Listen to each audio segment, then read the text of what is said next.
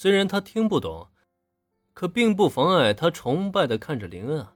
那侃侃而谈的风采，在他眼中是要多帅气有多帅气。仅是坐在那里看着，就让他不自觉的沉迷了。只是再看看工藤新一，他却在这一刻又傻眼了。这究竟是发生了什么呀？刚刚气氛不是已经有所好转了吗？他也终于能开口说话了呀？怎么眨眨眼睛，人家的小圈子又围起来了，自己又被隔离在外了？最让工藤新一感到气馁的是，就算人家不嫌弃自己，他也完全的掺和不进人家的话题了。什么气劲儿，什么发力，他连听都听不懂。那位学姐，她是小兰空手道部的前主将种本学姐，是吧？可为什么这位种本学姐却对林恩一口一个师傅的叫着呀？昨天短短一天的时间里，究竟发生了什么呀？这是，他的时间又到底停滞了多久啊？整整一个中午午休，工藤新一都处在懵逼状态，久久无法恢复。我是谁？我在哪儿？我要干什么？我要去哪儿？这样的状态一直持续到下午第一节课以后才开始有所好转。因为下午第一节课是体育课，同时呢，也是 A 班和 B 班两个班级一起上的大课。在这节体育课上。体育老师准备组织两个班的男生进行一场足球对抗赛，而这个呢，才是他工藤新一真正发光发热的时刻。足球是工藤新一最喜欢的运动，在中学校队担任过中锋的他，甚至曾被球探看中过，被邀请参加职业的球队。如果工藤新一专精于足球的话呢，他未来啊肯定会成为很有名的足球运动员。只可惜啊。一心只爱推理的他啊，终究还是只将足球当做一种放松的手段。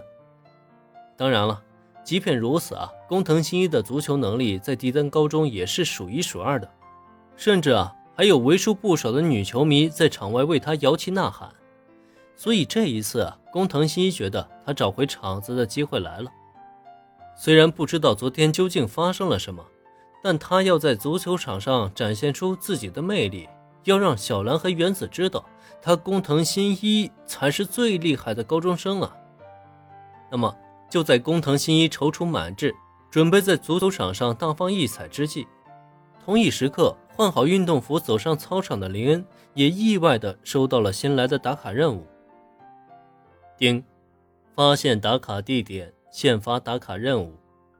打卡任务已经发放，控球时间达到一分钟。打卡任务奖励，称号，职业球星。怎么上一节体育课都能开启打卡任务啊？听到耳边传来提示音，林恩不禁有那么些许的愣神。以他现在的身体素质，参加一场高中球赛简直不要太简单了。哪怕他不懂任何的控球技巧，也足以凭借出色的发挥碾压全场。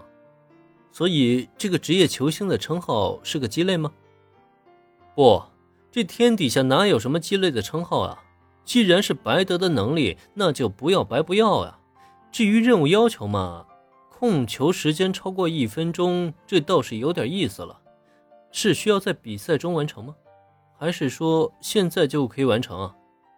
心想到这里啊，林恩立即拿过一只足球踩在了脚下。那么。